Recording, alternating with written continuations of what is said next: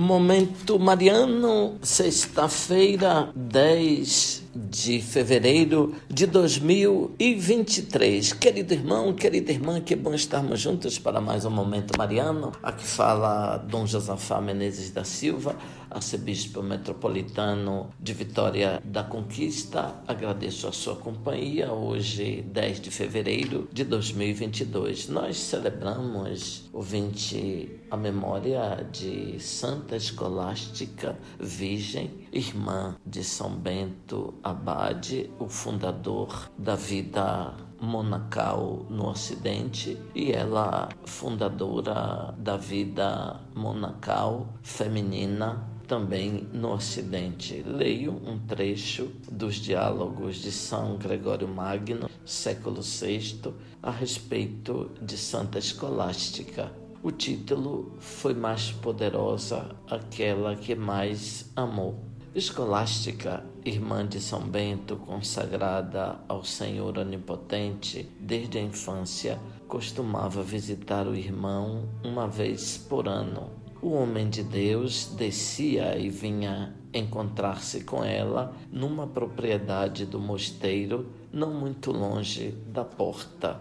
Certo dia veio ela, como de costume, e seu venerável irmão, com alguns discípulos, foi ao seu encontro. Passaram o dia inteiro a louvar a Deus e em santas conversas, de tal modo que já se aproximavam as trevas da noite, quando sentaram-se à mesa para tomar a refeição. Como durante as santas conversas o tempo foi passando, a santa monja rogou-lhe: Peço-te, irmão, que não me deixes esta noite para podermos continuar falando até de manhã sobre as alegrias da vida celeste. Ao que ele respondeu-lhe: Que dizes tu, irmã?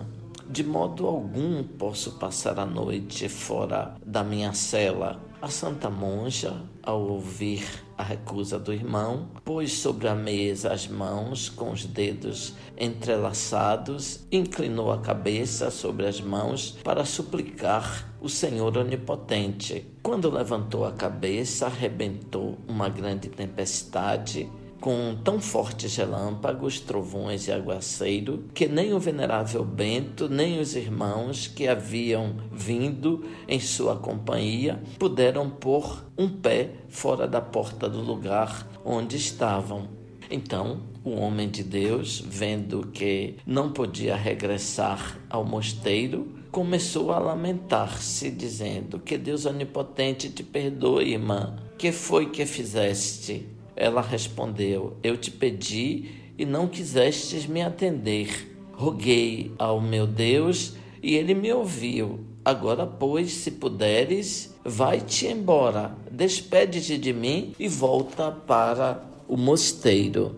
Três dias depois, estando o homem de Deus na cela, levantou os olhos para o alto e viu a alma de sua irmã, libertada do corpo em forma de pomba, penetrar no interior da morada celeste. Cheio de júbilo por tão grande glória que lhe havia sido concedida, deu graças a Deus Onipotente com hinos e cânticos de louvor. Enviou dois irmãos a fim de trazerem um corpo para o mosteiro, onde foi depositado no túmulo que ele mesmo preparara para si. E assim, nem o túmulo separou aqueles que sempre tinham estado unidos em Deus. Celebrando a festa de Santa Escolástica, nós vos pedimos, ó Deus, a graça de imitá-la, servindo-vos com caridade perfeita e alegrando-nos com os sinais do vosso amor. Por Cristo nosso Senhor. Amém.